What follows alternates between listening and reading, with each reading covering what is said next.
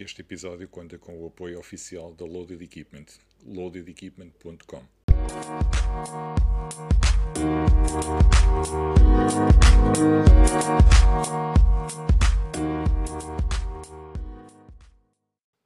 Olá a todos, bem-vindos a mais um episódio de Handstand Talk e hoje como nossa convidada temos uma atleta de crossfit, atleta de weightlifting também, de halterofilismo e nutricionista como profissão, neste caso a Catarina Augusto.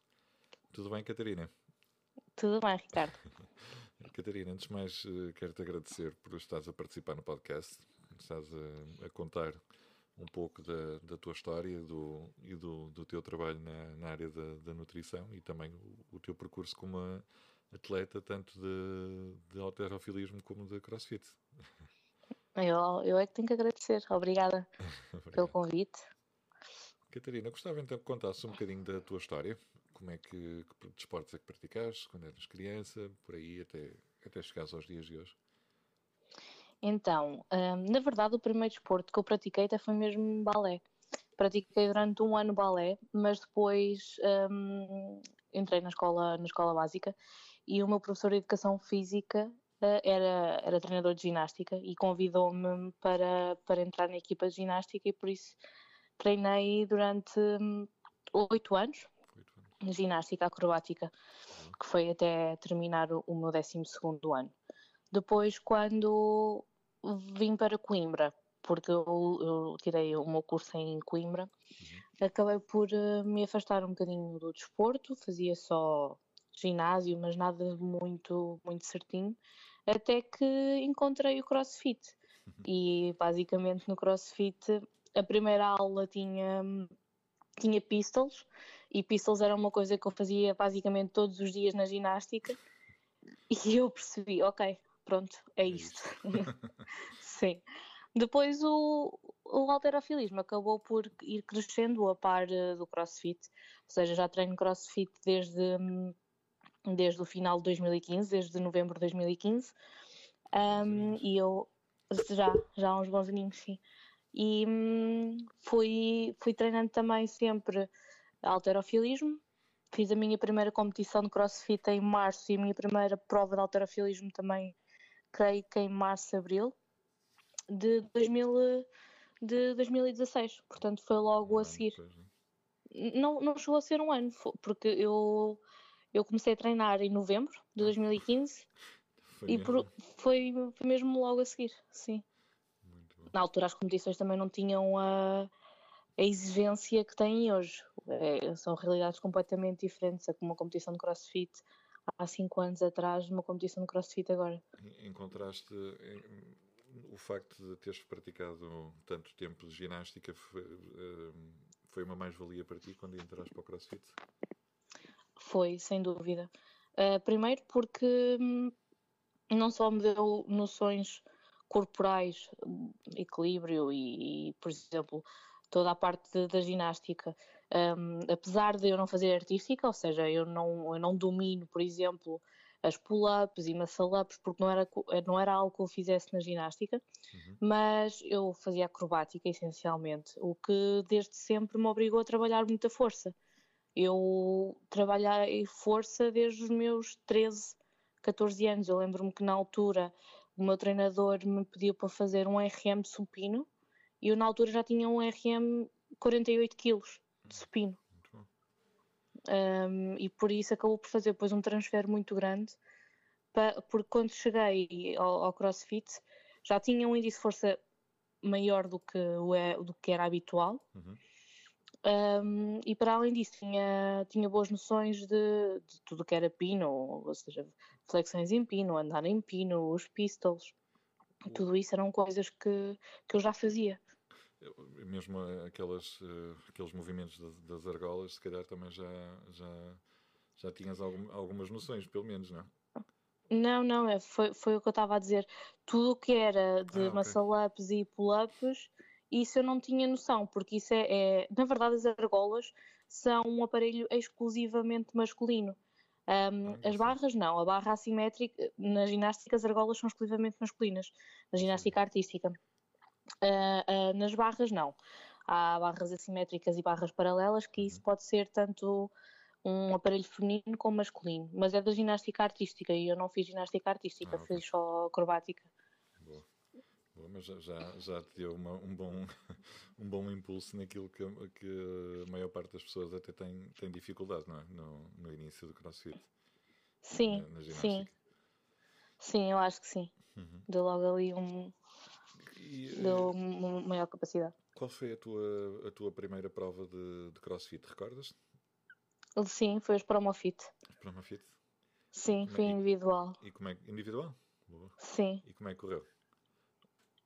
Olha, uh, foi, foi engraçada porque eu caí logo no primeiro WOD a fazer toast to bar. Portanto, foi logo assim um, uma prova que, que, eu comecei em grande, mas caí e levantei-me logo a seguir, passado dois segundos e continuei a fazer toast to bar. Um, mas não me magoei, óbvio. Foi uma experiência gira. Um, na altura ainda éramos muito pouquinhas, eu acho que nós éramos para aí 17, 18 mulheres na totalidade. Uh, não havia Masters, nem havia Scale. E foi uma experiência muito gira porque deu logo para conhecer muitas pessoas. E é engraçado que, passados tantos anos, nós continuamos a cruzar-nos uh, nas provas ou fora das provas, e acho que acabou por também ser importante para desenvolver depois também algumas amizades. Uhum. E a nutrição? Como é que surgiu a nutrição na tua vida? Quando é que tu decidiste que, que a nutrição era, era aquilo que tu querias eh, seguir? Olha, só decidi no meu 12 ano. Eu, eu até o meu 12 ano nunca pensei em nutrição. Sempre quis ser veterinária. O que é que acontece? Cheguei ao 12, tinha bons exames, tinha boas notas um, nos exames, excepto a Biologia e Geologia, que era a nota que eu precisava para entrar para a Medicina Veterinária. Pelo que eu tive que começar a pensar noutras opções. Uhum. E hum, a área da saúde era uma área que me interessava, uh, gostava de enfermagem, no entanto, também não me via a ser, não me via a longo prazo depois a ser um, enfermeira. Uhum.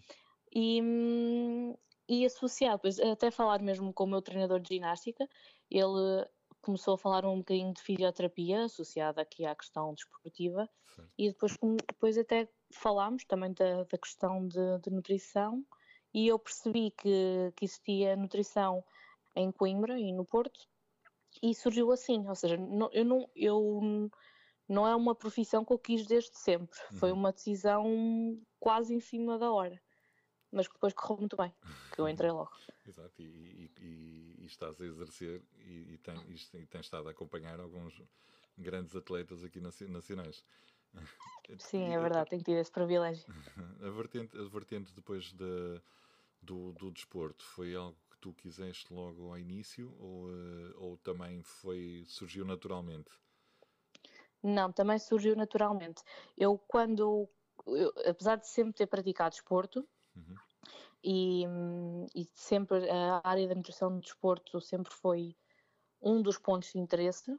Na verdade, eu, na altura, quando, quando quis ou escolhi a nutrição, uh, estava mesmo mais interessada no ponto de vista de, de saúde.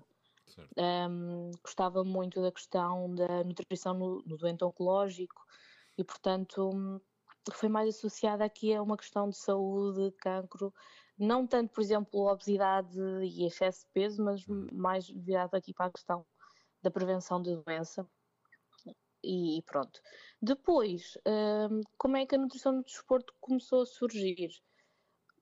Uh, começou, começou por quando eu ia aos congressos, basicamente todas as palestras que eu mais me interessava, que eu mais gostava, eram sempre de, hum, de colegas nutricionistas da área do desporto. E depois, quando comecei a treinar crossfit, que foi no meu terceiro ano de faculdade, acabei por fazer mais essa associação. Isto porque o crossfit também dá ali uma grande importância à nutrição, apesar de naquela altura nem dar a importância ainda devida, um, ou exatamente como devia ser. E depois acabou por ser um transfer natural. E quando eu terminei hum, a licenciatura, já sabia que queria trabalhar na área da nutrição desportiva, uhum. não sabia que queria trabalhar exclusivamente nesta área. Porque neste momento é que o que eu sinto é que vai também, claro que também faço nutrição clínica e emagrecimento e, e, e, e também algum não é tão comum já, por exemplo, aparecer algumas, algumas patologias. Já não, é, já não é comum eu ter consultas de diabetes, um, por exemplo, por aí adiante. Certo. Estás mais uh, vocacionado ou dire direcionado para a parte do, do, desporto? Sim, acho que neste momento, sim. E uh, como, como, é que foi, como é que foi uh, essa essa descoberta da, da, da, importância da nutrição na, no, no crossfit e no, no weightlifting? Olha, então quando eu comecei o crossfit, toda a gente, ou quase toda a gente, tinha ali uma vertente de dieta paleolítica. O que me fez olhar com muita reticência um, para isso. Mas também percebi rapidamente que um, era um público que estava muito curioso, ou seja, as pessoas que praticavam crossfit estavam muito curiosas com a nutrição e muito. Uh, exatamente, estavam muito receptivas uh, relativamente à nutrição, mais do que uh, o habitual. Uhum. E, por isso, depois acabei por ter a perceber que, que seria também um, um bom público e na minha, na, na minha parte enquanto atleta, foi essencialmente quando comecei a, a competir e depois na, na questão do alterofilismo também, na, na parte das categorias de peso. Porque ainda oscilei um bocadinho de peso no início, uhum. até perceber qual era o meu peso ideal. Qual era a categoria que se enquadrava mais para, no, teu, no teu perfil, não é? Eu, na altura, cheguei a competir nos menos 69, porque uhum. eu, quando comecei a treinar, uh, fui aumentando gradualmente de peso e, portanto, um, cheguei a pesar 68 quilos. Só que esses 68 quilos não eram compatíveis com, com a prática competitiva de crossfit. Uhum. Estava muito pesada, correr para mim já é um castigo, com 68 quilos era um inferno.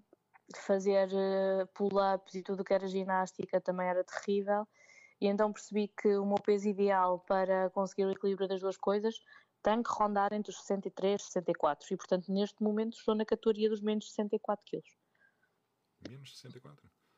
Menos 64, sim. Uma redução enorme, então, de 68 para menos 64?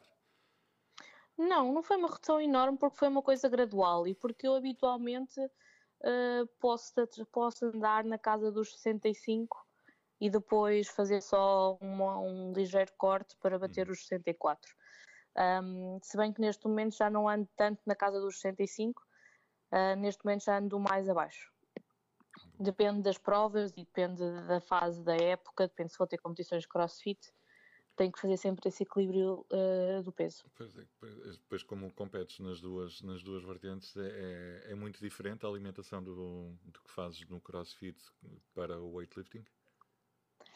Um, não necessariamente, excepto em, em provas. Ou seja, na, na, minha realidade de treino é fácil conjugar as duas coisas, um, mas, mas depois, quando estamos a fazer, por exemplo, uma prova de crossfit, na realidade de, de alimentação, uhum. uh, porque nós temos muitas provas, muito pouco tempo entre provas, uh, é muito diferente comparado a uma prova de alterofilismo, que ok, a prova pode durar duas horas, mas tu só tens seis levantamentos para fazer. Um, e portanto isso acaba por ficar um, muito mais fácil de gerir relativamente à alimentação do que estás numa competição de dois ou três dias. Uhum. O, o, desgaste numa, numa prova de crossfit é, é mais é, é, superior, não é? São muitos odds, são muitos dias, é, é diferente é superior, mas depende se fores em equipa ou individual. Porque se fores, se fores em individual, um, e também depende das provas uhum. e depende da duração. Ou seja, às vezes há provas que são muito pesadas ou que colocam mais endurance do que o normal, uh, ou desafios mais diferentes que o normal. Um, relativamente a, a, equipas, é muito mais tranquilo, porque são esforços sempre intermitentes, ou seja, Um, se calhar enquanto és individual tens, tens alguns watts que podem chegar aos 15, 20 minutos em que tu estás sempre em total atividade. Quando estás em equipa, tu vais fazendo um, depois vai outro, são sempre sprints. Uhum. E, portanto, tens sempre tempo de recuperação. E para além disso, ainda consegues, uh, por exemplo, uh, sendo uma equipa, se forem mais do que quatro, se forem seis, consegues ir rodando as pessoas da equipa, o que te permite descansar mais entre, hum, entre cada WOD. É, é, esse, é esses equilíbrios que só, só, só quem sabe é que, é que consegue resolver, resolver esses, esses, esses, esses enigmas. Para, sim, sim, sim. Para, ti, para ti, o que é que, o que, é que tu. Qual é a tua preferência uh, em termos de desportivos? É, estás mais direcionada para o, para o crossfit ou mais para o, para o, para o weightlifting? Tanto como um, atleta como nutricionista.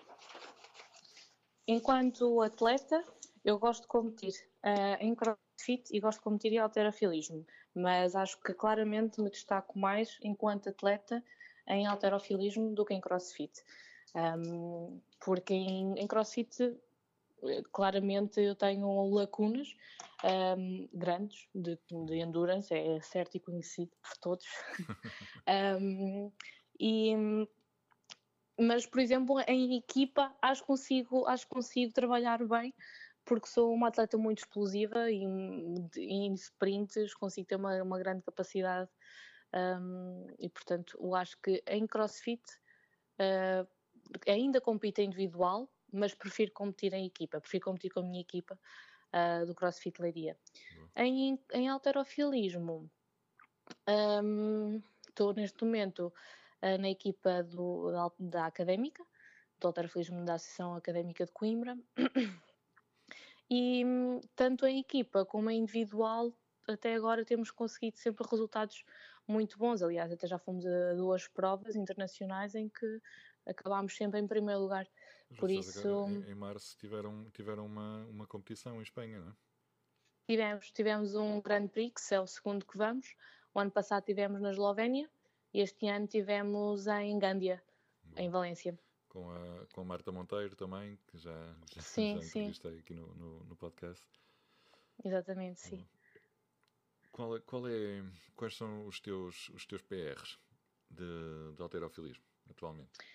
Ok, de alterofilismo tenho 80 kg de snatch e tenho 96 uh, de clean and jerk, Muito sendo bom. que estão, os 96 já estão feitos há, e os 80 também há algum tempo, portanto estou há algum tempo a tentar uh, trabalhar para alcançar os 100 clean and jerk, que ainda não foi nesta prova de, de março, mas espero que seja em breve. Isso é excelente, para, para, para, para, a, tua, para a tua categoria de, de peso é fantástico. Sim, sim. Lá está. Eu acho que relativamente ao alterofilismo hum, acaba por ser mais fácil porque eu consigo ter uma diferença de peso, um rácio de peso levantado, peso corporal bastante, bastante bom. Uhum. Se bem que ainda, pronto, ainda poderá melhorar mais, espero que agora melhora, consiga melhorar mais. e, e, tens, tens como, como objetivo uh, estar ligada uh, ao desporto, não só como nutricionista, como coach, ou, ou, ou nesse sentido, ou preferes estar do lado de, de manteres o lado da nutrição? É só nutrição. É uma pergunta que, que é comum. Tenho muita gente a achar que eu também sou treinadora e eu gosto muito do treino, ou seja, eh, eu neste momento estou a frequentar o mestrado de Atividade Física e Saúde na Faculdade de Esporte do Porto e, e sou, hum, muito curiosa relativamente ao treino e planeamento de treino, e, e eh, são áreas que eu gosto de estudar, mas não me vejo enquanto treinadora. Um, por isso é uma coisa engraçada que as pessoas acham que eu tenho, por exemplo, um nível no crossfit eu não tenho e não tenciono tirar. Porque não, não tenciono ser treinadora de forma alguma, ou seja, eu gosto de aprender sobre, sobre treino de força, uhum. sobre planeamento de treino, mas não me vejo uh, na área do desporto para além na profissão de nutricionista. Não, é, lá está. Podias, podias querer eh, conjugar, conjugar as, duas, as duas coisas, mas tens preferência, gostas da atividade esportiva como atleta, não como, como treinador ou coach, nesse caso. Exatamente, sim. Boa. Olha, tenho aqui umas, umas perguntinhas uh, para, para te fazer que tenho feito ultimamente a, a alguns dos nossos convidados e, e, gostava que respondesses também a estas perguntinhas, que são, então, três momentos decisivos na tua vida para seres quem és hoje. Ok. Então, acho que acabei por já falar neles. Certo. Quase. Olha, o primeiro momento foi sem dúvida a questão da ginástica. E a ginástica, o meu treinador teve um, foi uma figura muito importante no meu crescimento, porque ele acompanhou-me desde os 10 aos 18. Um, e portanto, a ginástica hum, deu uma grande, deu uma grande, não foi só em termos desportivos, ou seja, em termos de, de skills sociais e aprender a lidar com, com por exemplo, a derrota, uhum. Um, saber valorizar algumas coisas, eu acho que a ginástica teve um papel muito importante no meu crescimento, tal como a maioria dos desportos tem, no crescimento dos, dos jovens, não é? Um, depois, ainda em termos desportivos, uhum. claramente a entrada no crossfit. Porque ter começado a treinar crossfit permitiu que eu hoje também esteja a trabalhar na área. Exatamente. Que, é, que portanto, isto foi um, uma ligação.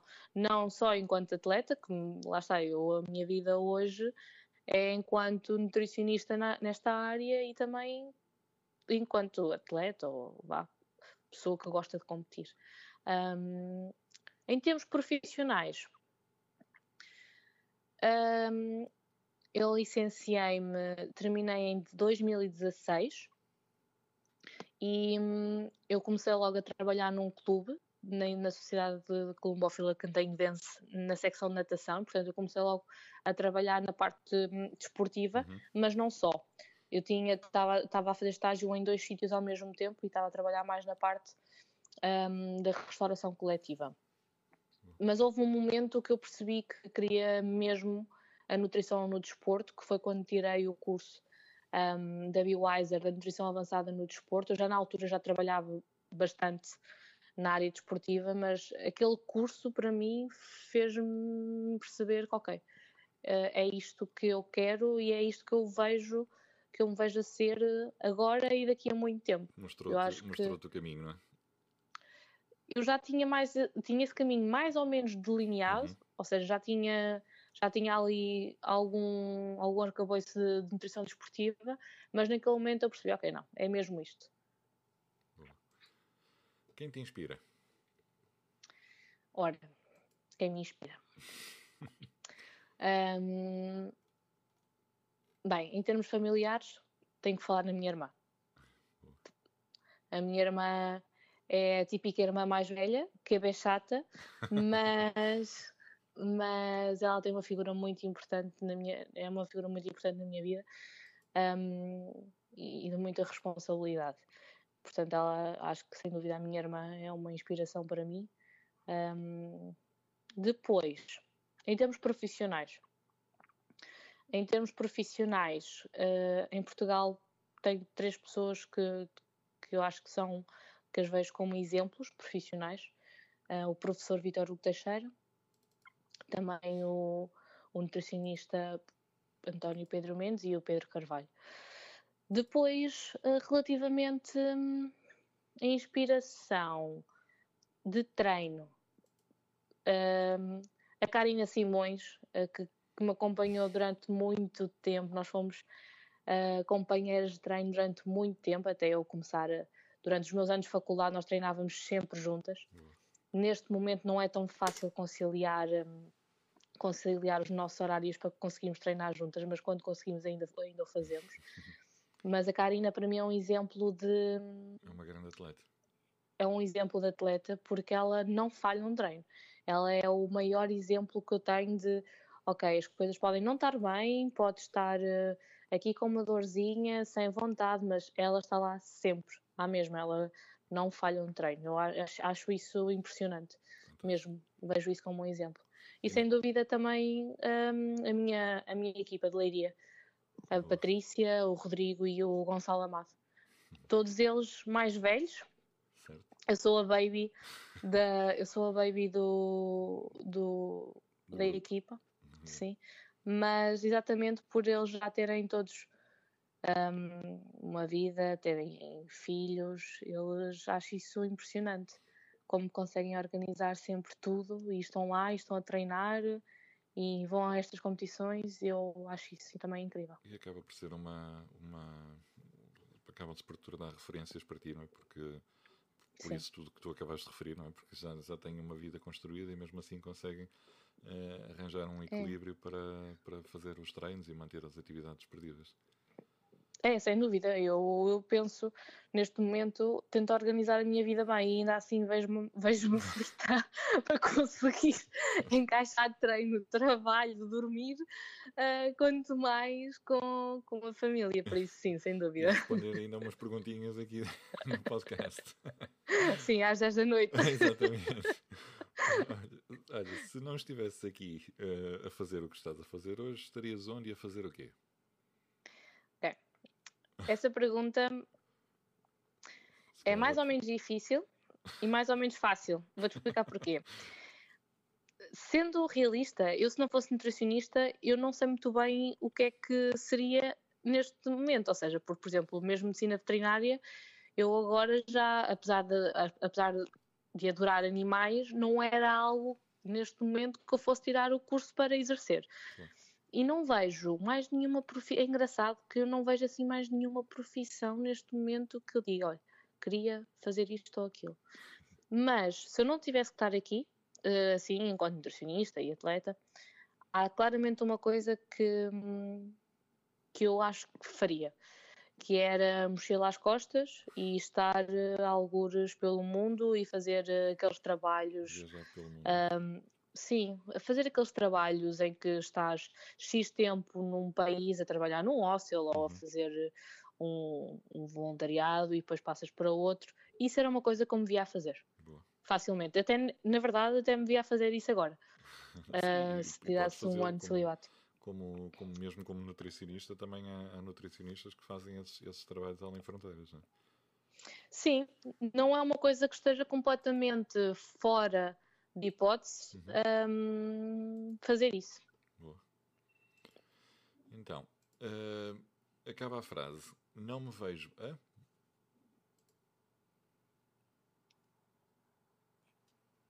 Ai, não sei, para lá.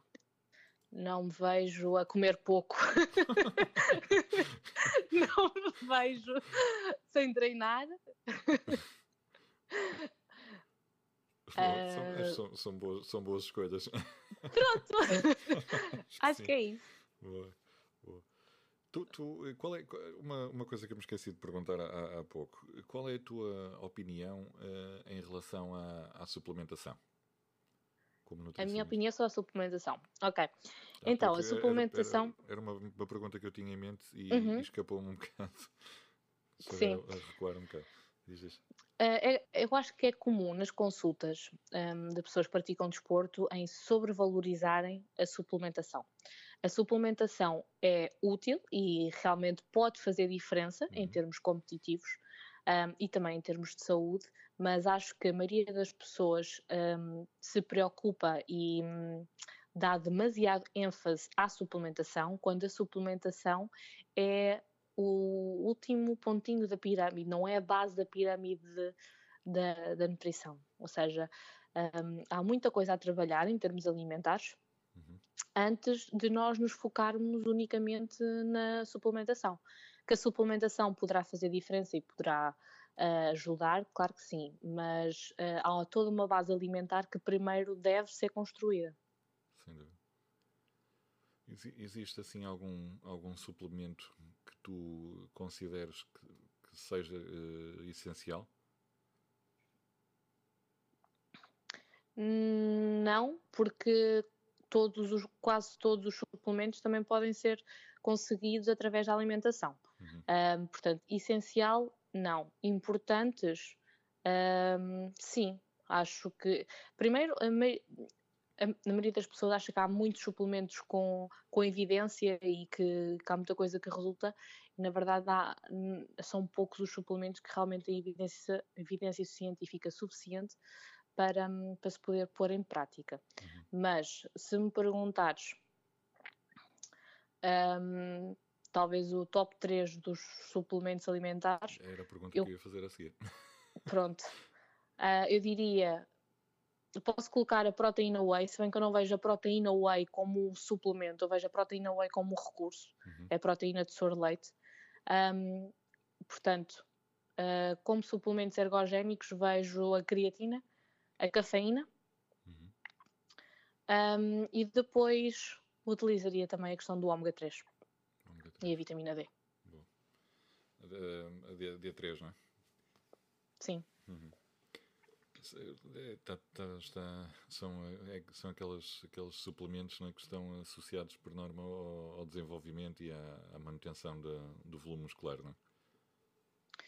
Um, não só, ou seja, por exemplo, a questão do ômega 3 e da vitamina D é uma questão muito além da questão muscular, é uma questão Acredito de saúde.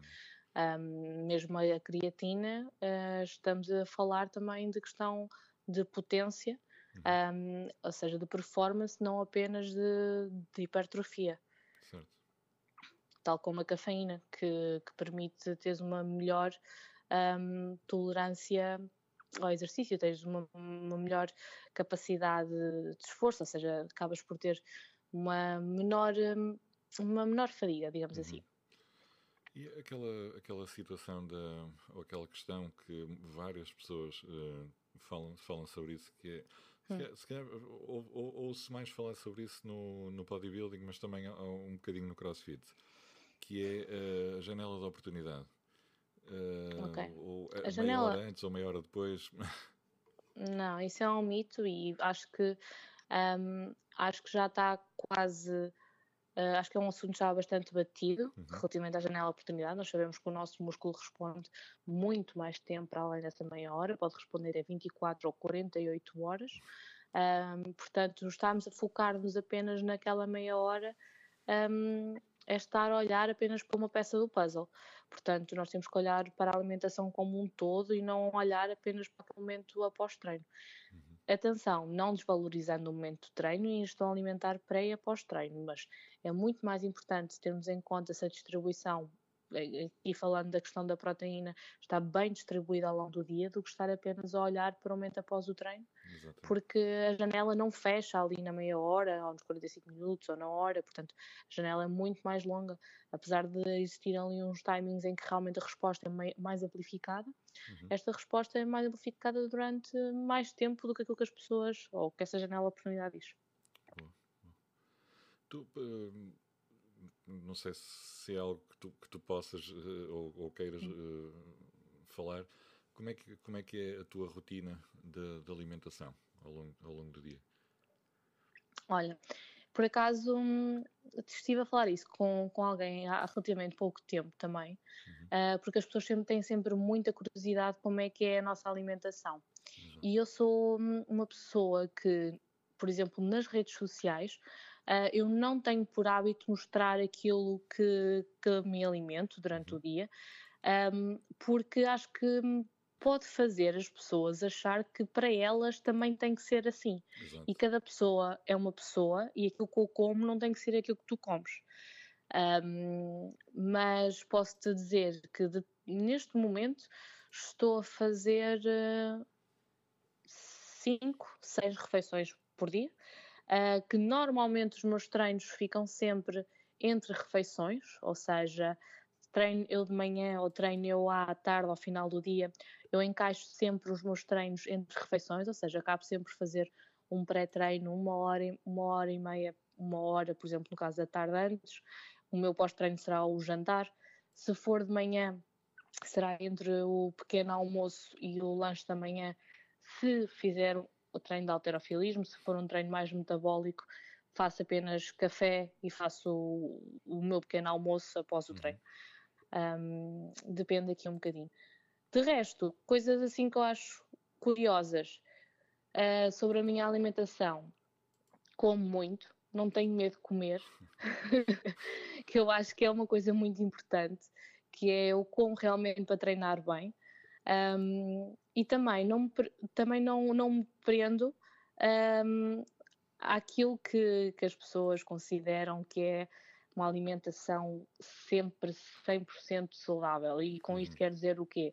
Uh, uma alimentação saudável também inclui alimentos mais calóricos, também inclui doces, chocolates, também inclui batatas fritas e pizza e sushi, e portanto eu também não faço uma alimentação uh, que exclua esses alimentos, antes pelo contrário, eu gosto muito deles e encaixo-os um, na minha alimentação. Um, porque acho que uma alimentação saudável é aquela que também permite tudo isso. Que é equilibrada, não é? Claro. Não, é, uh, e portanto... Lá está, quando é extremamente restrita, depois acabas por, eh, por ter outros... É. Acabas por, por existir depois descompensações e, e depois de torna-se por, por existir uma ansiedade alimentar e depois há sempre aquelas expressões do do dia do lixo ou da refeição do lixo, que é uma coisa que, que eu abomino. Sempre que alguém me diz, então em dia do lixo, cheat meal, posso fazer? A primeira coisa que eu digo é sempre, não digas dia do lixo ou refeição do lixo, porque a comida não é lixo, é comida. Portanto, se é uma comida mais calórica, ok, não há problema, é, é uma refeição. Uhum. Portanto, um, não tens que pensar. Eu, eu costumo dar um exemplo que é quando fazes um teste, tu falhas uma resposta, tu tiras 17 ou 16. Perdido por 100 não é perdido por 1000. Erras uma resposta num teste, falhares uma refeição, não é, refeição, não é falhares tudo. Certo. Seja num dia, seja numa semana, seja num mês. Uh, e portanto é este mindset que eu tento explicar, que é sempre este equilíbrio entre comermos alimentos que sejam ricos nutricionalmente e que devemos privilegiar na nossa alimentação, uh, mas que também temos que ter os nossos momentos de prazer e não estar presos a tenho que comer X quantidade, ou tenho que comer só frango, ou só arroz. Não, não é isso. Uhum. E os carbo carboidratos à noite? Então, os hidratos de carbono à noite têm Exato, as mesmas calorias do que se forem à hora do almoço. Portanto, existe aqui uma, um grande mito relativamente aos hidratos de carbono e aquilo que. Depois das, que, das seis, não é? Sim, depois das seis mas se olharmos para a informação nutricional, elas continuam com as mesmas calorias. Uh, em termos metabólicos, por acaso há aqui uma, há aqui alguns resultados um, engraçados, que não é uma matéria que eu estude e que esteja dentro, uhum. uh, que é a crononutrição, que fala sobre a questão da resposta, por exemplo, uh, da insulina, sensibilidade à insulina, por exemplo, um, à ingestão noturna versus a ingestão uh, mais uh, matinal, ou uhum. seja, parece existir uma, maior, uma melhor uh, sensibilidade à insulina pela manhã do que aqui, quando é a mesma, a mesma ingestão feita de manhã versus à noite. Um, no entanto, também não é, ou seja, a base das bases será sempre a ingestão calórica, como ela é distribuída. É uma questão de preferência. Claro que se a pessoa um, conseguir fazer uma, por exemplo, se uma pessoa que treina à noite faz todo o sentido uh, que tenha aqui uma ingestão um, nutricional também ajustado ao, ao, período de treino. Certo. Treino na noite, final, final do dia. E a, o, o, que muitas das pessoas acham é que eu cortei os hidratos de carbono à noite e, portanto, vou perder peso por cortei os hidratos de carbono à noite. Mas se essa pessoa os cortasse na hora do almoço, seria o mesmo. Ou seja, o que, o que acaba por acontecer é que as pessoas associam um, um corte uhum. que, se fosse feito de uma forma distribuída ao longo do dia ou noutro momento do dia, resultaria da mesma forma, porque o corte calórico é que, é que seria, ou seja, o déficit calórico aplicado é que, seria, é que será o, o decisivo, por exemplo, para uma perda de peso. Muito bom. Muito bom. Olha, não, não, vou, não vou tomar mais o teu tempo, Catarina, que já, já deves, deves estar. Não, não. Nem sei que horas são. Do dia. Já passou. Pois, realmente. eu acho que vi as horas. Pronto, Ricardo. Olha, Catarina, quero-te agradecer muito a, a, oportunidade que deste de, de, falar este bocadinho contigo e de ficar a conhecer um pouco do, do teu do teu trabalho e tanto como, como atleta como, como nutricionista. E, Obrigada. E, e, e, quero desejar muito sucesso para o, para o teu futuro em ambas as, Obrigada, as, as áreas. Continuas a competir durante muito tempo e a trazer muitas taças para Portugal. Espero que sim, espero que sim. Obrigado mais Pronto, uma vez. Catarina. Obrigada. Um beijinho. Obrigada. Obrigado. Deus, um beijinho.